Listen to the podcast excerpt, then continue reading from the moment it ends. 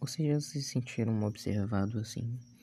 No nível que de paranoia que você sente, como se você estivesse o tempo todo, qualquer momento sendo julgado, sendo que você tá sozinho em casa, ou então você tá sozinho no lugar que você tá, mas mesmo assim você não consegue ser você mesmo por causa do que a sociedade diz ou acha estranho, ou então você pensa, meu Deus, se tiver alguém aqui, ou então se ou então você próprio está se julgando com base no que a sociedade acredita. Bem, meu nome é Ângelo e hoje eu vou falar um pouco sobre ansiedade.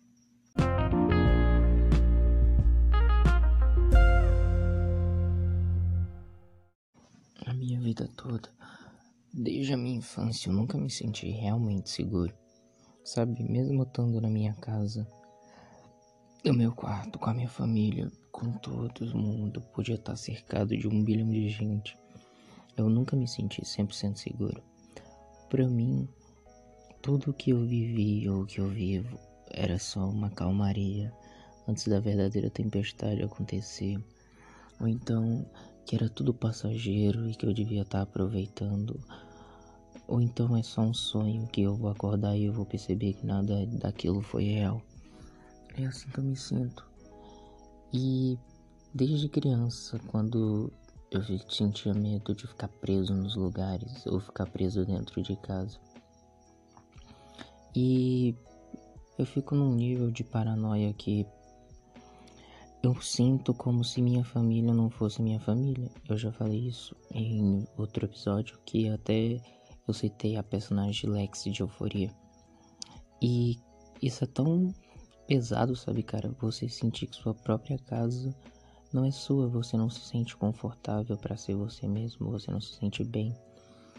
E, cara, na minha, pra vocês terem noção, quando eu era criança, eu tinha um desejo de que tivesse uma enchente ou então alguma coisa que fizesse eu ficar na escola sem precisar voltar para casa. Porque eu me sentia muito melhor estando na escola com um monte de amigos, colegas, do que estando na minha própria casa. E isso é tão pesado assim se você parar pra pensar, porque uma criança não se sente bem na sua própria casa. E até hoje eu sinto que, tipo, eu não sou eu mesmo quando eu tô em casa. E sentir que qualquer momento alguma coisa ruim vai acontecer. Qualquer momento você pode perder tudo que você tem, que você acredita que você é. E isso é foda porque você não consegue aproveitar. Porque mesmo sabendo que você vai acabar tudo, mesmo sabendo que uma hora vai acabar, você não consegue aproveitar por causa de uma maldita coisa chamada ansiedade. E, e você fica inseguro, sabe, cara? Mesmo sabendo que tudo vai acabar um dia, mesmo sabendo que todas as coisas têm seu tempo, mesmo você tentando dizer para você que você não precisa agir daquela maneira ou pensar aquilo, você não consegue se convencer, porque ao mesmo tempo, ao mesmo tempo que você tá falando para você mesmo, Cara, relaxa, isso não vai acontecer. Aí começa a paranoia de e se eu tô achando que isso não vai acontecer e eu realmente acontecer e eu não tá preparado? Aí você fica nessa paranoia e criando bilhões e bilhões de, vertentes de uma coisa que pode acontecer e do que por que aquela coisa tá acontecendo.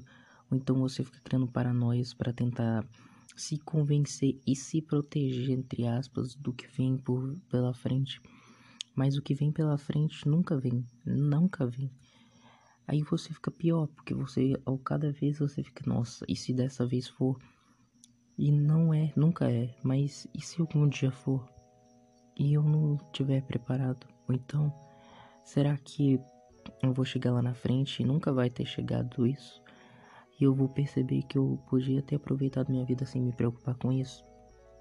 Mas eu não aproveitei, porque eu tava o tempo todo esperando alguma coisa ruim acontecer e essa coisa ruim nunca aconteceu. E isso é muito foda, porque ter que viver com isso é uma merda. E eu não sei, eu não, não sei, eu já disse, eu acho que eu não sou diagnosticado com ansiedade. Mas cara, vamos pensar aqui. Quando você tá com uma dor na perna, você sente que você tá com uma dor na perna, você sabe que você tá com uma dor na perna. E tudo indica que você tá com uma dor na perna. A única coisa que falta é você ir no médico e o médico dizer: É, tem uma coisa aqui na sua perna que provavelmente está te causando dor. E é isso que acontece. Eu queria muito ser diagnosticado porque aí eu poderia ter um tratamento, ou então pelo menos eu saber o que eu tenho. Porque é foda, sabe? Conviver com isso é tenso. E poder saber o que eu tenho, tipo, ir no, no médico e dizer, ó, oh, você tem isso aqui por causa disso, isso aqui.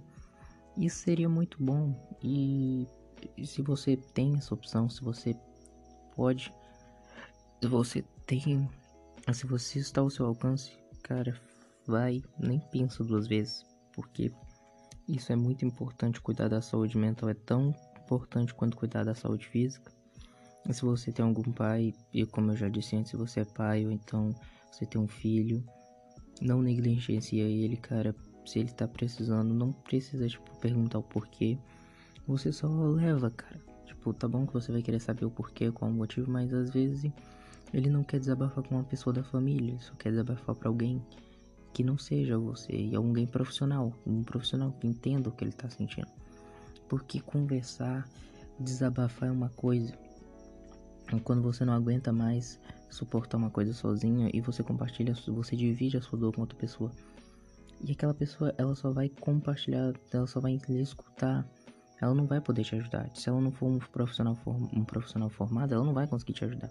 Talvez até piore, porque você vai esperar uma expectativa daquela pessoa e que ela te ajude e você vai ser as suas suas expectativas frustradas, porque ela é só uma pessoa como ela, não entende do como você funciona, mesmo sendo sua amiga, melhor amiga, pode ser o que até o irmão que conviveu com você, ela não vai te entender, porque você é você. E aí por isso que entra um, um, um profissional, porque ele estudou para isso, ele estudou para entender o comportamento dos humanos. Então é isso. Se você tem um filho, então se você tá, se você é é de menor, então fala com seus pais. E é isso. Se você estiver precisando conversar também com alguém, tem o CVV aí, que é o, o coisa, é 188. Também tem um chat online, cara. Você não tá sozinho e é isso. E, mano, ter ansiedade, ou pelo menos pensar que tem, é foda porque você tenta viver, mas você não consegue viver porque isso não te deixa em paz. Você tenta, você tenta, mas não te deixa em paz. Eu já falei também da questão da fobia social, ter medo de pessoas, é foda também isso. Mas eu acho que o que mais ferra com a minha cabeça é essa sensação de que alguma coisa ruim vai acontecer a qualquer momento. E, sabe, é tipo você ter um cachorro e aí todo dia você tem que soltar o seu cachorro e ele tem que viajar, ver o mundo e ver como é as coisas lá fora, porque você ele tem que viver, ele é um cachorro livre e você fica com medo de do seu cachorro se ferir lá na frente. Você tem medo dele se machucar, então você quer estar sempre perto do seu cachorro, só que você não pode, porque o seu cachorro é um cachorro livre. Ele é um cachorro livre, ele tem as suas próprias escolhas. Eu tô usando só um exemplo, viu? Não levem totalmente ao pé da letra. E você queria estar tá lá para apoiar o cachorro, então pelo menos saber o que, está acontecendo com o cachorro. Mas você não pode, você só solta ele e você fica na sua casa tentando, esperando ansiosamente por seu cachorro voltar.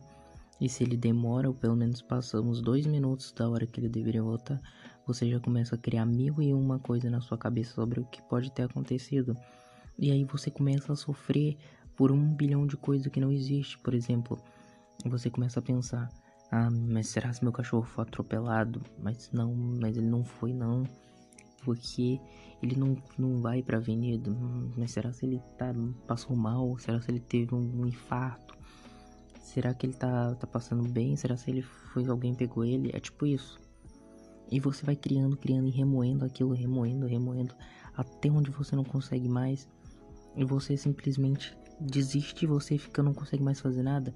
Aí você tenta distrair sua mente, mas aquilo não sai da sua cabeça, você fica girando aquilo, contornando aquilo na sua cabeça.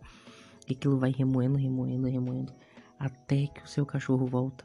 E você percebe que era tudo coisa da sua cabeça. Mas aí é que piora, porque quando o seu cachorro sai no dia seguinte, você pensa, eu tá, ele tá bem, aquilo já aconteceu, mas aí você fica, e se eu não me importar e acontecer? E se aí eu vou me sentir culpado porque foi culpa minha, porque eu não me importei e aconteceu, sendo que não tem nada a ver. E mas só que eu não consigo me convencer disso, mesmo sabendo que não tem nada a ver, eu não consigo me convencer disso. E é isso, sabe? É isso que ferra com a minha cabeça. E também tem outras coisas, outras diversas vertentes também, que tem a questão do toque, que eu não sei se é toque o que eu tenho, mas dizem, pelo menos, pelo menos o que eu pesquisei. Eu virei o psicólogo agora, eu tô me autodiagnosticando aqui. Não, não façam isso, gente, não se autodiagnosticem, porque cérebro humano é uma coisa muito complexa. E eu não tô dizendo que eu tenho, eu não, não tô afirmando nada. É só o que eu sei aí pesquisando pela internet. E eu não me autodiagnostiquei, eu não, não me convenço que eu tenho isso. É só um exemplo que eu tô citando uma coisa que possa ser. Que é tipo, sabe?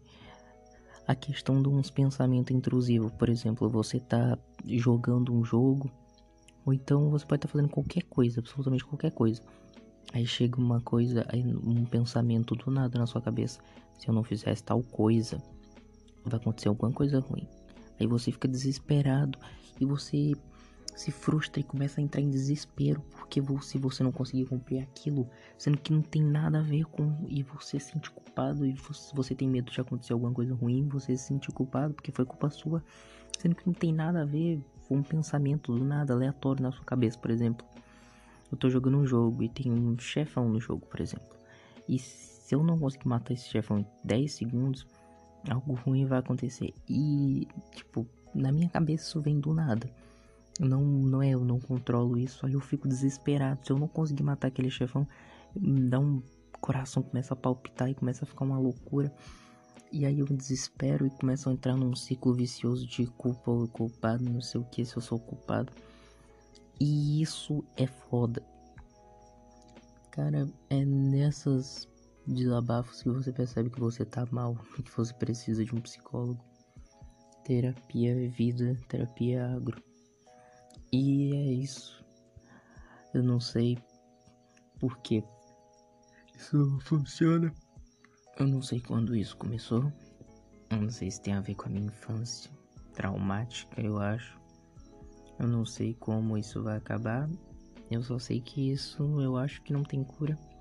E eu vou ter que aprender a lidar com isso pelo resto da minha vida. Mas é isso. Eu queria só deixar claro aqui uma coisa. Eu não sei se eu devia estar falando o nome dele. Mas eu vou falar porque, né? Mas eu fiquei muito feliz. Simon, se você estiver ouvindo isso, eu acho que é assim que se pronuncia. É Simon, né? E com a sua mensagem que você me enviou aí nas respostas, obrigado. Você disse que acompanha o podcast aqui. E você é oficialmente a primeira pessoa que eu acho que disse que eu acompanho meu podcast. E eu fiquei muito feliz quando eu li. E, cara, um conselho que eu queria te dar era, sabe, nem sempre amigos são necessários. É muito bom ter amigos, é muito bom ter alguém para compartilhar, mas se os seus amigos não entendem que você tá mal, porque eles querem tudo no tempo deles, eles não entendem que você tá mal e eles não querem respeitar, então eles não são seu amigo. E é isso. Eu acho que pessoas são totalmente descartáveis às vezes. Tá bom que ter pessoas para estar junto no momento é muito bom, desde que essas pessoas estejam na mesma sintonia que você, eu acho. Se essas pessoas estão ali para te apoiar, independente do que fosse acontecer. Agora, se você tem um amigo para te julgar, para apontar o dedo na sua cara, para querer controlar suas decisões, querer controlar como você deve reagir às coisas, então eles não são seu amigo, eles são só pessoas que querem te usar para se sentir bem ou então para, sei lá, te diminuir, sabe? Pessoas são hipócritas, pessoas são horríveis às vezes. Mas é isso, cara. Fiquei muito feliz quando li sua mensagem. Eu espero que você ouça isso aqui, porque você teoricamente é o primeiro fã que eu, tipo assim, tenho algum tipo de contato. E eu não sei se tu vai ficar feliz de eu ter falado teu nome aqui, mas eu acho que, né, tem vários Simons aí, mas eu realmente queria te agradecer, porque eu fiquei muito feliz quando eu li, tipo, num nível que. É isso. Sério, Eu mandei áudio para minhas amigas gritando quando eu vi a mensagem. Eu sou desesperado, sim. Tá. E olha que eu já tinha um bilhão, tipo assim, um monte de views. Só que, né? É, tipo, teoricamente são números. Só que eu não sei o que esses números representam. Porque eu nunca tinha tido contato com um desses números. E agora que esse, com um contato desses meu, tipo, chegou até mim, eu fiquei muito feliz e eufórico. Porque isso aqui, teoricamente, é um passatempo. É, eu nunca pensei, tipo, nossa, eu vou criar isso aqui, vai ter um bilhão de views. Eu vou ficar falando, não, eu não ligo para isso, sabe? Eu sinto que essas views são só consequência do que eu realmente me sinto de fato fazendo isso. É só. Eu acho que. Não sei, não sei o que significa para mim. Eu fico feliz, muito feliz quando eu vejo que tem alguém me escutando. Mas eu acho que é mais para mim do que pros outros, sabe? Porque eu acho que vir aqui abrir, ligar o microfone e falar um monte de coisa é bom para mim também, às vezes, sabe? Mesmo que seja um monte de gente na internet e não seja nem um pouco saudável da, da botar uma arma na mão da internet para disparar bem onde, você, onde ela sabe que dói. Mas é isso. Eu não ligo para mim e eu ligo bastante para o que os outros pensam. E isso é foda. Obrigado por você que ouviu até aqui. Obrigado, Simon, também, se você estiver ouvindo isso. E eu já disse que eu tinha que parar de fazer essa vinheta, mas é isso. Eu toda vez esqueço de escrever alguma vinheta nova. Quer dizer, encerramento, né? Mas enfim. É isso. Tá chegando mais um ao fim aqui mais um episódio. Obrigado por você ter ouvido. E tchau. Te vejo no próximo episódio. Oh no. Agora eu fiquei com medo do Simon ser uma conta fake dos meus amigos que me falaram isso pra me sentir bem.